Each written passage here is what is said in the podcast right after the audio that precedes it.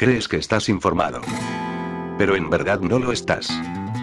Porque dejas que subnormales cuya credencial periodística es solo un papel que pone que son periodistas te digan lo que no está pasando en el mundo. Porque no dejas que un desempleado sin nada mejor que hacer con su vida, robe artículos y de manera asquerosa los pase a formato audio escondiéndose detrás del Creative Commons. Esto es el Mercadeo de Noticias, el peor programa de noticias de todo Internet, y estás a punto de ser desinformado. La semana pasada el New York Times publicaba un artículo que expresa la preocupación del gobierno de Biden con la inflación. Hasta ahora han estado calmando los ánimos, dentro y fuera de Estados Unidos, diciendo que era puramente temporal, e incluso que era consecuencia de que la economía se estaba recuperando después del confinamiento.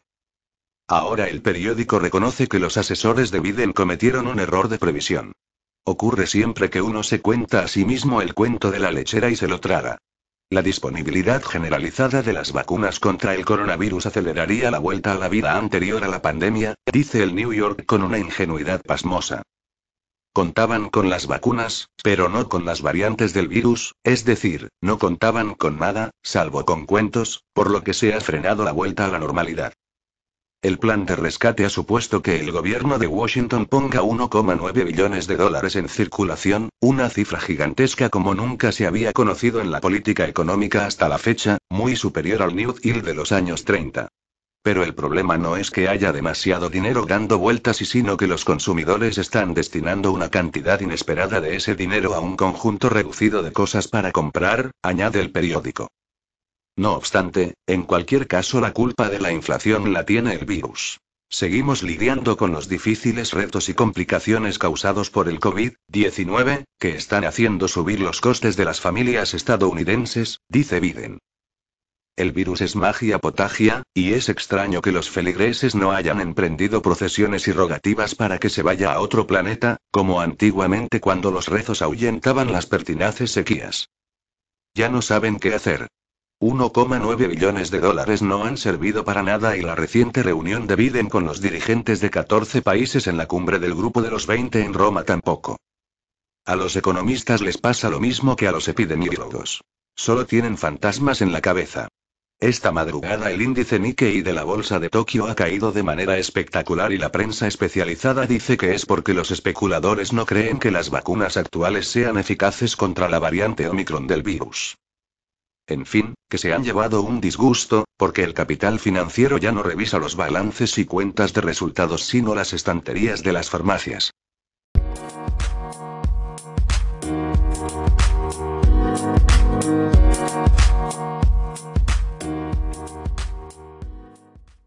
Google no está para buscar información sino para ocultarla. Es algo conocido desde hace muchos años que se ha hecho especialmente evidente y grave durante la pandemia. El gigante tecnológico es un instrumento de la hegemonía imperialista y de control de la información que circula. Oculta las fuentes que no son oficiales o no están autorizadas o, en suma, lo que no quieren que se difunda. Originalmente fue un proyecto de investigación financiado y apoyado por la inteligencia y el ejército estadounidense para mantener el control en la guerra de la información. Los usuarios avanzados de Internet no utilizan Google para buscar sino para averiguar el alcance de la censura. En 2015 el investigador estadounidense Robert Epstein lo llamó SEM, Search Engine Manipulation efecto efecto de manipulación de los motores de búsqueda.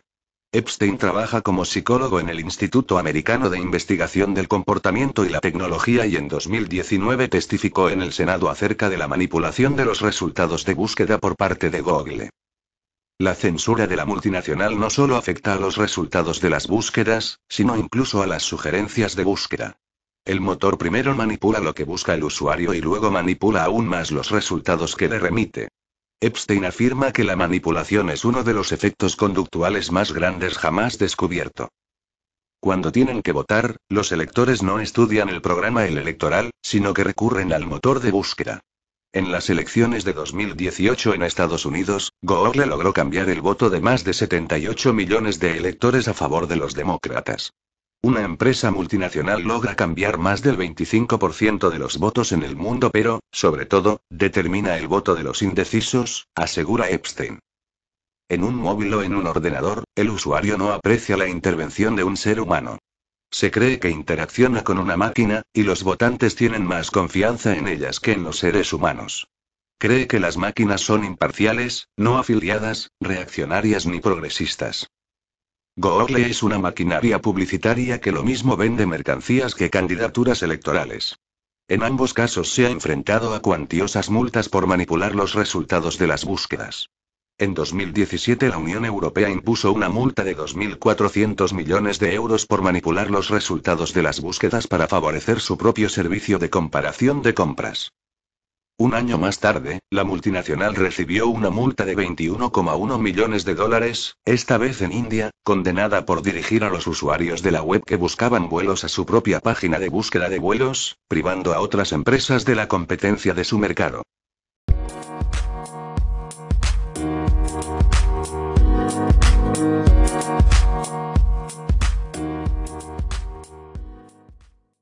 Estados Unidos y Alemania, funcionarios de alto nivel han utilizado el término pandemia de los no vacunados, sugiriendo que las personas que han sido vacunadas no son relevantes en la epidemiología de COVID-19. El uso de esta frase por parte de los funcionarios puede haber animado a un científico a afirmar que los no vacunados amenazan a los vacunados con COVID-19. Pero esta visión es demasiado simple. Cada vez hay más pruebas de que los individuos vacunados siguen desempeñando un papel importante en la transmisión. En Massachusetts, E.U. se detectaron un total de 469 nuevos casos de COVID-19 durante varios eventos en julio de 2021, y 346, 74%, de estos casos fueron en individuos total o parcialmente vacunados, de los cuales 274, 79%, eran sintomáticos. Los valores del umbral de ciclos también fueron bajos entre los totalmente vacunados, mediana de 22, 8, y las personas que estaban vacunadas, no estaban totalmente vacunados o cuyo estado de vacunación era desconocido, mediana de 21, 5, lo que indica una carga viral elevada incluso en los individuos totalmente vacunados. En Estados Unidos, se han notificado un total de 10.262 casos de COVID-19 en personas vacunadas hasta el 30 de abril de 2021, de los cuales 2.725, 2.606%, eran asintomáticos, 995, 906,7%, fueron hospitalizados y 160, 106%, murieron. En Alemania, entre el 55 y el 4% de los casos sintomáticos de COVID-19 en pacientes de 60 años o más correspondían a personas totalmente vacunadas, y esta proporción aumenta semanalmente. En Münster, Alemania, se produjeron nuevos casos de COVID-19 en al menos 85, 22%, de los 380 asistentes a clubes nocturnos. Las personas vacunadas tienen un menor riesgo de padecer enfermedades graves, pero siguen siendo una parte relevante de la pandemia. Por lo tanto, es erróneo y peligroso hablar de una pandemia de personas no vacunadas. Históricamente, Estados Unidos y Alemania han creado experiencias negativas estigmatizando a parte de la población por el color de su piel o su religión. Hago un llamamiento a los funcionarios del gobierno y a los científicos para que dejen de estigmatizar indebidamente a los no vacunados, incluidos nuestros pacientes, colegas y otros ciudadanos, y para que hagan esfuerzos adicionales para unir a la sociedad.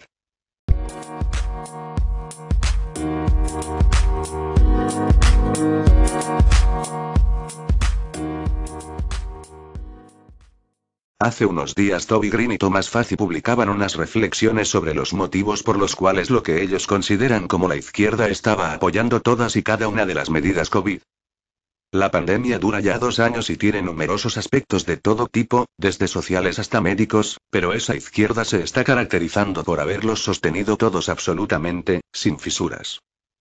La explicación es que en la época del imperialismo la izquierda es uno de los sostenes más importantes del capitalismo en crisis. El imperialismo necesita su brazo izquierdo social imperialista y el fascismo tiene el suyo propio, que la Internacional Comunista calificó como socialfascismo.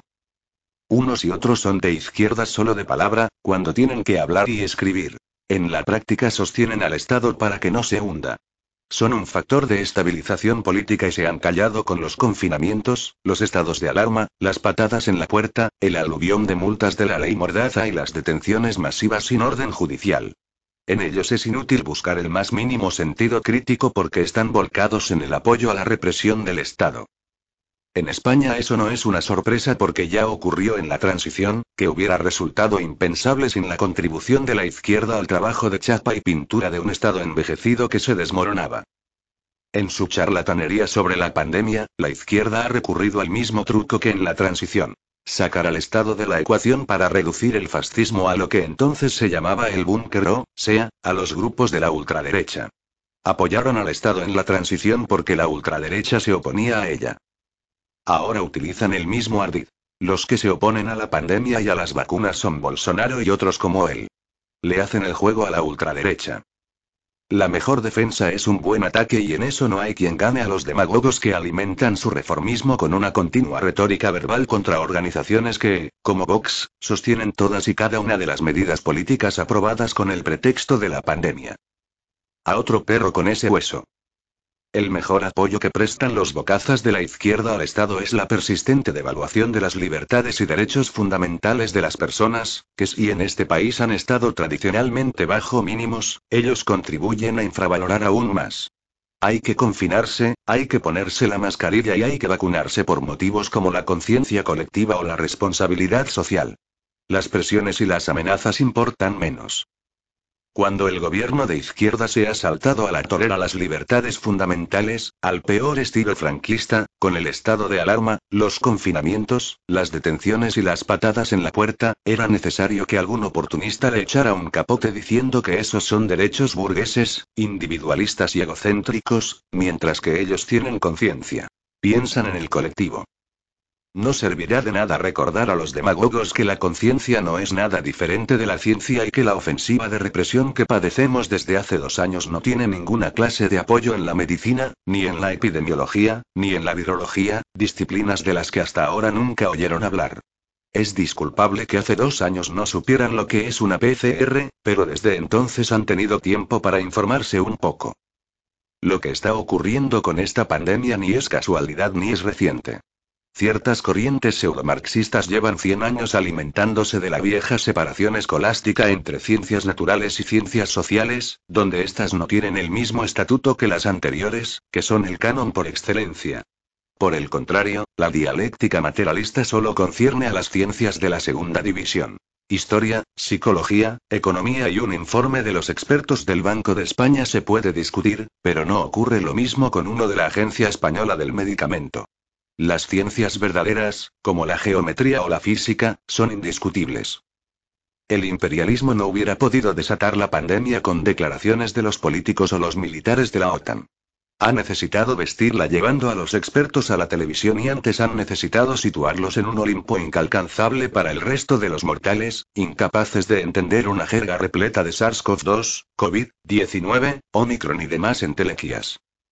En el futuro la izquierda, que alardea de ser un baluarte de la ciencia, se tragará también los informes de los expertos del Banco de España, que son siempre los mismos. Hay que trabajar más y ganar menos, reducir las pensiones, contener el déficit público y los charlatanes, que llevan dos años quedando en evidencia, se han ligado de una manera tan estrecha al capitalismo en crisis, que le acompañarán en su caída.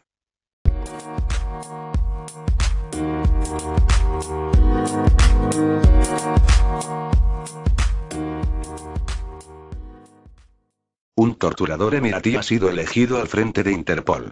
Se trata del general Ahmed Nasser al-Rais, un alto funcionario de la policía de Emiratos Árabes Unidos que tiene varias denuncias internacionales por actos de tortura. El jueves el inspector general del Ministerio de Interior emiratí fue elegido director de la Organización Internacional de Policía Criminal, con sede en Lyon, Francia. Al-Rais obtuvo una mayoría de dos tercios en la tercera ronda de votaciones de los Estados miembros de la organización. El cargo de director de Interpol, elegido para un mandato de cuatro años, es ciertamente honorífico. El titular conserva sus funciones en su país de origen. Sin embargo, esta elección es un escándalo que ya ha provocado una ola de protestas internacionales. El historial del general en materia de terrorismo de Estado habla por sí solo. La ONG Gulf Centre for Man GCHR, le acusa de torturas y barbarie contra el opositor Ahmed Mansour, el disidente más conocido de Emiratos Árabes Unidos, un país donde están prohibidos los partidos políticos y los sindicatos. Desde 2017, cuando fue detenido por dañar la reputación del Estado, el ingeniero de 51 años languidece en una celda, sin ningún contacto con el exterior. Una carta abierta en la que pedía reformas democráticas le valió una condena de 10 años de prisión, al final de una parodia de juicio organizado por un Estado terrorista cada vez más represivo. Durante los últimos cuatro años, el preso ha vivido sin radio, televisión o un libro. Duerme en el suelo sobre una simple manta. Todo ello está supervisado por el nuevo director de Interpol. El jefe de los torturadores también está acusado de malos tratos por dos personas que tuvieron la mala suerte de ser encarceladas en Emiratos Árabes Unidos. El primero es un británico aficionado al fútbol, Ali Isa Ahmad, que en 2019 tuvo la mala idea de llevar una camiseta con la efigie de Qatar, el enemigo jurado de Emiratos, mientras estaba de vacaciones en Dubái, uno de los principados emiratíes. Fue detenido y pasó varios días en una pesadilla. Tras su regreso a Reino Unido, describió las torturas en prisión, acuchillado y privado de sueño y comida durante su breve pero doloroso encarcelamiento. Fui torturado directamente por orden del Reich, afirmó Alisa Namad. El investigador británico Mateo Edges sufrió un destino similar. Detenido en mayo de 2018 en el aeropuerto de Dubái, el estudiante de doctorado que acababa de pasar dos semanas en el Principado fue acusado de espiar para Reino Unido. Condenado a cadena perpetua, pasó seis meses detenido antes de ser deportado por la presión británica. El trato que recibió en la cárcel es comparable, sin la tortura de los cuchillos, al de su compañero aficionado al fútbol privación del sueño, sin acceso a un médico, condiciones de detención deplorables, etc. Todo ello por orden del inspector general de la policía Ahmed Nasser al-Rais. Estamos profundamente convencidos de que la elección del general al-Raisi perjudicaría la misión y la reputación de Interpol y afectaría gravemente a la capacidad de la organización para llevar a cabo su misión con eficacia, escribieron a mediados de noviembre tres eurodiputados, entre ellos Marie Arena, presidenta de la Subcomisión de Derechos Humanos del Parlamento Europeo, a la presidenta de la Comisión Europea, Ursula von der Leyen. Esta petición no ha sido atendida, mientras que la reputación de Emiratos Árabes Unidos es cada vez peor. Los jeques están implicados en varios escándalos de escuchas telefónicas y piratería informática, y el general Al-Rais ha creado un sistema pionero de vigilancia y reconocimiento facial. Emiratos Árabes Unidos es un país sospechoso de haber pirateado el teléfono del emir de Qatar y de haber utilizado el programa Pegasus para espiar los teléfonos móviles. El nuevo jefe de Interpol es, de hecho, una imagen perfecta de su país. Cruel, cínico y criminal.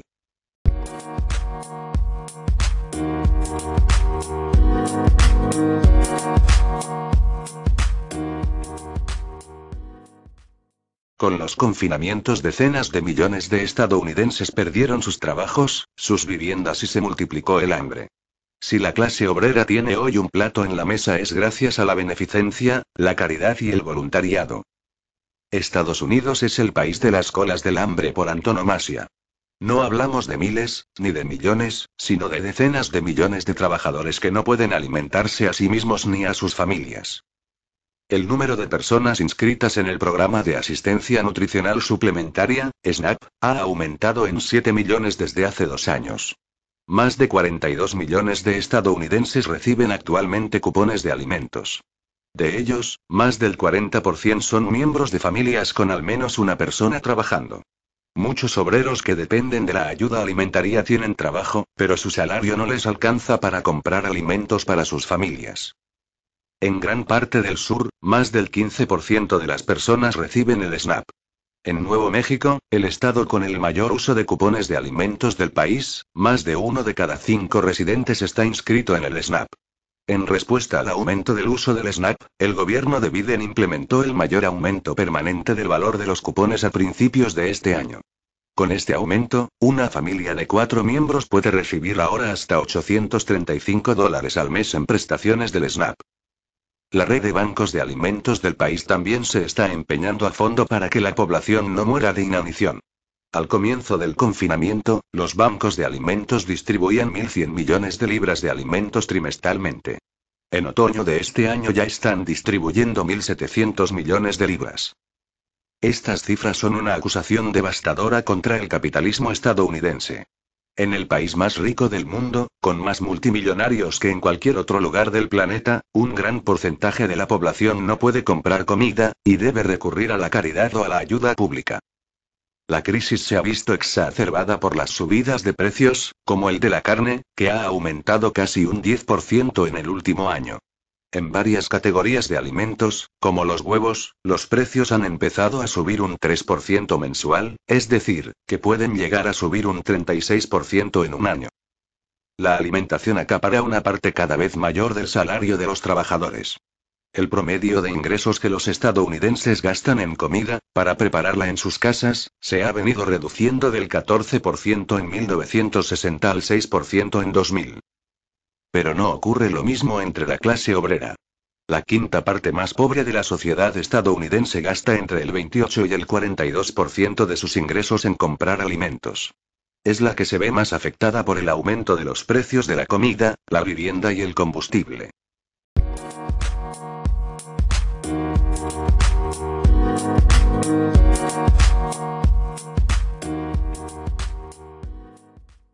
A finales de abril 2020, en el comienzo de la pandemia, escribí. Hasta el COVID-19, la doctrina del miedo cerval, mega shock, a escala planetaria no funcionaba con las viejas excusas. Religión, patria, oro. Ahora han encontrado la sanidad como excusa humanitaria inapelable y el pánico ante la pandemia ha sido universalizado mediante una campaña promocional que es una siniestra obra de arte degenerado, en Tartete Kunst nazi. Rebuscando en la historia, no encuentro un episodio de credulidad y de obediencia que se aproxime siquiera a la actual histeria colectiva.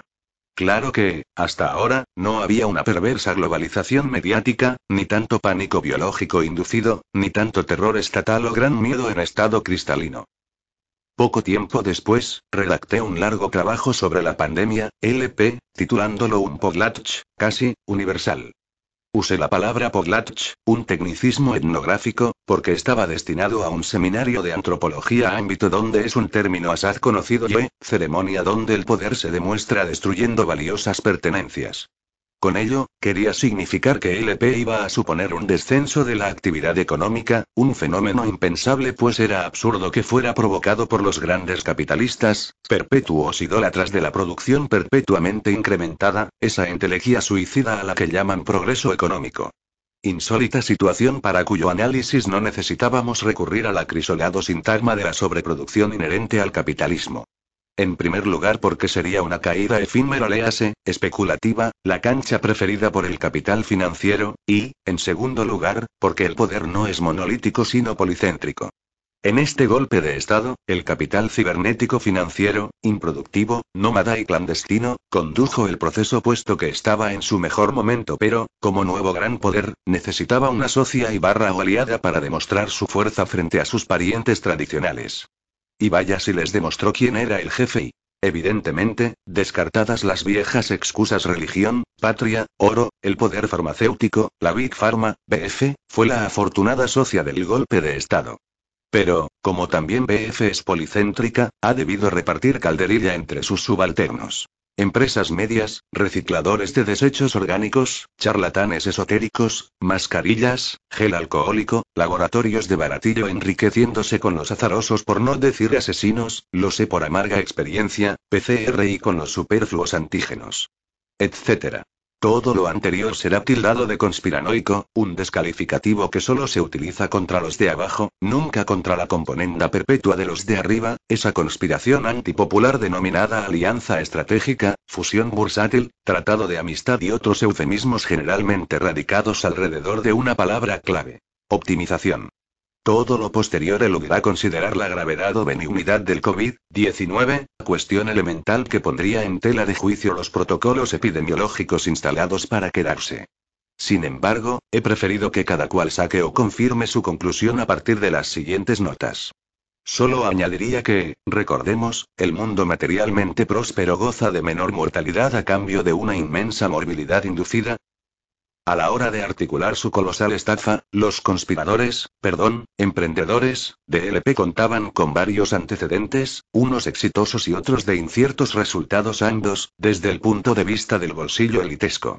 Entre los primeros, destacaba el caso del Oxycontin, OX, un opiáceo legal en el origen de un cuasi genocidio de gringos pobres. El OX se basaba en el principio activo oxicodona, nombre comercial Oxycontin o Percocet, o en su derivado la hidrocona, comercializada como Vicodin. Este insidioso OX fue el más conocido de la multitud de opiáceos que inundaban la sanidad gringa. Es plausible suponer que los emprendedores LP se fijaron en él porque su éxito propagandístico y, sobre todo, la impunidad por la que se multiplicó su venta fue realmente espectacular. Pero, si era evidente que su frecuente sobredosis causaba la muerte, ¿cómo pudo venderse por millones? ¿Por qué se desinformó sobre sus 200 y más víctimas diarias? Desde hace una década, en los Estados Unidos muere más gente por OX que por cualquier otra causa, incluyendo por armas de fuego, accidentes de tráfico, guerras interiores y exteriores y enfermedades. La explicación de este cuasi genocidio es sencillísima. Ox disparó sus ventas porque era legal y porque los médicos lo recetaban y recomendaban, véase, Anna Lemke, drug dealer, MLE. Como los médicos fueron engañados, los pacientes se engancharon y por qué es tan difícil parar. 2016. Este dato evidencia la letal mega corrupción del estamento sanitario, pero, en este caso y en cualquier otro, conviene señalar quiénes son los mayores beneficiarios o los mayores corruptos. Es la BF en su acepción de grandes detentadores de patentes. La BF en general, se lleva la parte del león. Pero en una minúscula proporción lo deriva a sus filiales, pues de la producción y de la comercialización se encarga a los carroñeros menores. Con los opiáceos, los productores más activos fueron Specs, 38% de cuota de mercado, seguido de Actavis Pharma y Par Pharmaceutical con cuotas menores y por Purdue, 3,2% de cuota, y, en el último escalón, las cadenas de farmacias CVS Al, Walmart y Walgreens únicas procesadas en algunos estados. BF se enriqueció no ilícita sino algo más, criminalmente. Aliada con la brigada mediática, BM, eliminó el alcance de la pandemia OXI, en consecuencia, suprimió la mortandad, al contrario que la LP donde, al hipertrofiar las muertes, ha seguido una estrategia propagandística opuesta. Esta única diferencia de proselitismo entre las dos pandemias, OX y LP, es coyuntural. Sin embargo, la OX enseñó a la BF que administró LP un ingenioso argumento. La creación del concepto pseudoadicción o la convicción científica, of course, de que, aunque tenga todos los síntomas, un paciente no puede ser adicto si consume los opioides bajo receta médica. Mutatis mutantis, es probable que los magos de la LP hayan encontrado en este fantasmagórico protocolo la inspiración para cronificar la vacunación universal y las medidas colaterales que la siguen y seguirán ad infinitum, a menudo catalizadas por el miedo que causan las docenas de variantes del virus. Si me obligaran a escoger la disciplina que ha salido más desprestigiada de LP, diría que la estadística. Ese bombardeo alfanumérico que BF aliada de BM nos ha infligido a toda hora, día y noche, era y es una yuxtaposición de entidades heterogéneas de imposible comparación entre ellas, no digamos homologación. En su papel de mamporrera de la BF, la BM nos ha alfombrado con detritus, explosivos e incongruencias con el claro propósito de abrumar a la ciudadanía mediante una ilusoria acumulación de guarismos incongruentes entre sí. El resultado ha sido angustioso puesto que el súbdito medio patalea su ignorancia, inducida, en medio del piélago algorítmico gubernamental. El problema básico de la verosimilitud de las estadísticas LP estriba en que están viciadas desde el origen, allá donde sanitarios estresados y menospreciados clasifican síntomas y tratamientos parroquiales. No es cuestión de formación profesional ni tampoco de rigor, sino que están coaccionados científicamente, claro está, no politics, please, we're Europeans, para acomodarlos a categorías nacionales o mundiales que, generalmente, coinciden con el interés gubernamental pero no con las necesidades locales. Parece un obstáculo de menor cuantía, pero es nefasto que un error en la primera línea sea integrado en la cadena nacional porque, en la práctica, ese error se multiplica en cada escalón administrativo. Lo comprobé in situ cuando, con la intención de alertar sobre ese peligro, estudié los datos de una ínfima medicatura, véase, AP, 1983, exorcismo contra una epidemia de sarampión que azota al Alto Río Negro. En actas de las I Jornadas de Antropología Médica, Bol. I, pp. 152, 183. Arxiu de de Cataluña, Tarragona, España. Pero, ojo, es un informe, deficientemente transcrito y peor editado. Además, una investigación reciente demuestra que la mitigación de LP se apoya en unas estadísticas no solo viciadas de origen sino, asimismo, pésimamente diseñadas, ver Starnin M, Aleta, Titson y Mand Moreno. 2021. Impact of Data Accuración Evaluation of COVID-19 Mitigation Policies, en Data y Polity, 3. E28. TOI. 10, 1017 DAB 2021, 25. Una vez aclarado dónde se incuba el huevo de la serpiente, observemos las fases elementales que se desarrollan en el proceso LP y en bastantes otros. Primer paso. El proceso LP es complejo ergo la BF conspiradora tiene que ofrecer un panorama en tricentésimo sexagésimo pero fraccionando sus componentes pues pretende hacernos creer que el vulgo es incapaz de asimilar la perspectiva global. Entonces, la BM se encarga de distorsionar la geografía para que casos demográficamente mínimos parezcan casos extrapolables, extraordinarios y cuasi letales, en efecto, son casos literalmente extraordinarios pero la BM los muta en referencias mundiales. Así, pues, el diablo está en los detalles y las particularidades son un buen punto de partida al que se abandona una vez haya colaborado en la estrategia mediática. De ahí que la BM sea alérgica a publicar porcentajes de manera que, a la postre, no pueden ser comparadas ni contrastadas con, por ejemplo, las cifras de población de cada país. Dícese hoy que Rumanía tiene el triple de contagios, muertes, etc. que España, pero ¿cuál es la población de Rumanía? Naturalmente, esta operación busca minimizar los daños, cansino leitmotiv de toda fontanería palaciega. Si la campaña de LP tiene algún problema empresarial, es tradición corporativa recurrir al espantajo de un chivo expiatorio. Entonces, para anestesiar la irritación popular, la LP puede dirigir su atención al caso Ox. En aquel reciente genocidio clasista, la familia Sackler, propietaria de Purdue Pharma y del Oxycontin, fue condenada a pagar una multa calculada entre 12.000 y 8.300 M dólares americanos. Como sucede en tantas quiebras fraudulentas, los Sackler se declaran en bancarrota y el Estado USA se hace cargo de los dispendios. ¿Por qué Sackler Purdue y no otras BF igualmente culpables y, además, más grandes? Por eso mismo, porque no era la más poderosa, recordemos su escasa cuota de mercado. El orgasmo en el que vive BF la tiene tan drogada que todavía no asume que habrá problemas mediáticos, pero estoy seguro de que alguna empresita acabará siendo purificada en la hoguera.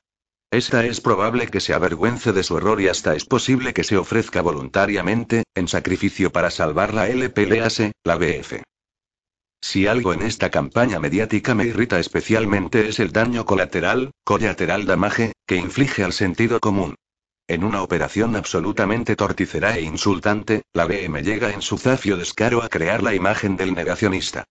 Para inventarla, ha utilizado las identificaciones más canallas, desde igualarla con los negacionistas del holocausto hasta volcar en el mismo saco a una patulea de irracionalistas, resentidos, esotéricos de toda laya, terraplanistas, marginales antisistema y quién sabe si hasta veganos. No cabe más suciedad mediática. Mientras que, apoyándose en datos estudiados críticamente, los negacionistas políticos y parte de los científicos, se manifiestan por miles en las calles, nos sobrarían dedos para contar a los terraplanistas. Volvemos al escamoteo de los porcentajes. El filón de esta pandemia de credulidad y de obediencia se renueva comercialmente con el incesante invento de accesorios vendidos como remedios indispensables. Sin tino ni camino, ya hormiguean las vacunas en forma de pastillas y luego vendrán en jarabes, lociones, infusiones, supositorios y hasta en caramelos. Al mismo tiempo, se solidifica un dislate característico del antropocentrismo. Las nuevas enfermedades son producto exclusivo de los animales, zoonosis, olvidando así que, siendo esto parcialmente cierto, también existe otra vía de contagio, la causada por el Homo sapiens, antroponosis. La exigencia de una mejor dotada sanidad pública, además de obvia, es un lema en el que se debe insistir pero de resultados revolucionarios léase, imposibles. En el fondo, aletea una cuestión. Si estuviera todo privatizado, ¿funcionaría mejor? No, esta pandemia público-privada donde lo público paga y lo privado cobra, demuestra que el saqueo de lo común está férreamente enclavado en el sistema. De hecho, ni siquiera el pecado, mortal, del aborto escapa a la furia privatizadora puesto que se derrocha dinero para clínicas privadas. Léase que, esas potentadas que nunca fueron a abortar a Londres porque abortaban en su país, verán abaratados sus trances. Ante tanta calamidad inducida son escasos los beneficios. Pero, entre los logros intelectuales estará si llega, un mayor sentido crítico frente a la ciencia en general y frente a la epidemia de expertos en particular. Internet ha propiciado la publicación de miles de investigaciones deplorables tanto en su concepción como en su desarrollo con dinero público, improbable.com las denuncia y otorga a las más disparatas el premio Ig Noble. En epidemiología, deberíamos recordar que uno de sus más prestigiosos científicos, John Ioannidis, publicó en 2005 un cuidado ensayo semiestadístico con un título muy explícito, We Most Published Research Findings Are False, en PLOSMED 2005 disponible en Internet, demostrando que la prisa, la corrupción académica y metodológica y no digamos la insana cópula BFBM, estaba hundiendo el rigor científico. NB. La proliferación de las siglas BF y BM hace difícil la lectura. Lo lamento, pero refleja el hecho de que BF y BM son primas univitelinas. Por ende, no es grave fusionarlas y confundirlas. Nónimo lustre. Bien, esto ha sido el programa del mercadeo de noticias de día actual, barra, mes actual, barra, año actual. Si vale, podría haber puesto la fecha, pero si has escuchado el programa completo, te habrás dado cuenta que la calidad brilla por su ausencia. Espero que te haya gustado, aunque lo dudo, y si tienes algo que decir, ponlo en la sección de comentarios, y no, esto no es una estratagema para aumentar las interacciones de mi podcast y hacer que aparezca más popular de lo que en verdad es, me interesa de verdad saber lo que opinas. Y ahora me voy a convertir en un vendido y promocionar toda la mierda que tengo en la descripción, así que si no te interesa puedes quitar el podcast ya, porque estos solo son anuncios, aunque no sé por qué te quejas, te tragas la tele y la radio todos los días, hacen lo mismo y encima te mienten, así que cállate. Si eres de los que se queja de que me estoy inventando todo, abajo en la descripción tienes un enlace al blog donde pongo todos los artículos con sus fuentes, enlaces y toda esa mierda de periodista serio. Además, es una alternativa excelente si no quieres escuchar esta irritante voz robótica. También hay un enlace al grupo de Telegram, donde pongo los enlaces a las noticias que pongo en el blog, por si eres demasiado vago para entrar en el blog tú mismo. También hay un server de Discord, aunque siendo honesto, apenas uso Discord y lo más probable que el servidor descienda a un estado de anarquía total.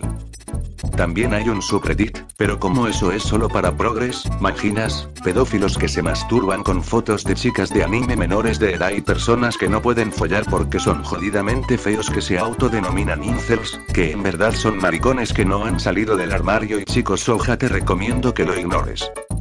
Y ya para terminar hay un enlace a mi Linktree, que es donde tengo todavía más enlaces de más mierda que hago, y que me niego a promocionar porque si no este mensaje duraría 20 minutos. Venga, y con cuidado, y a tomar por culo ya.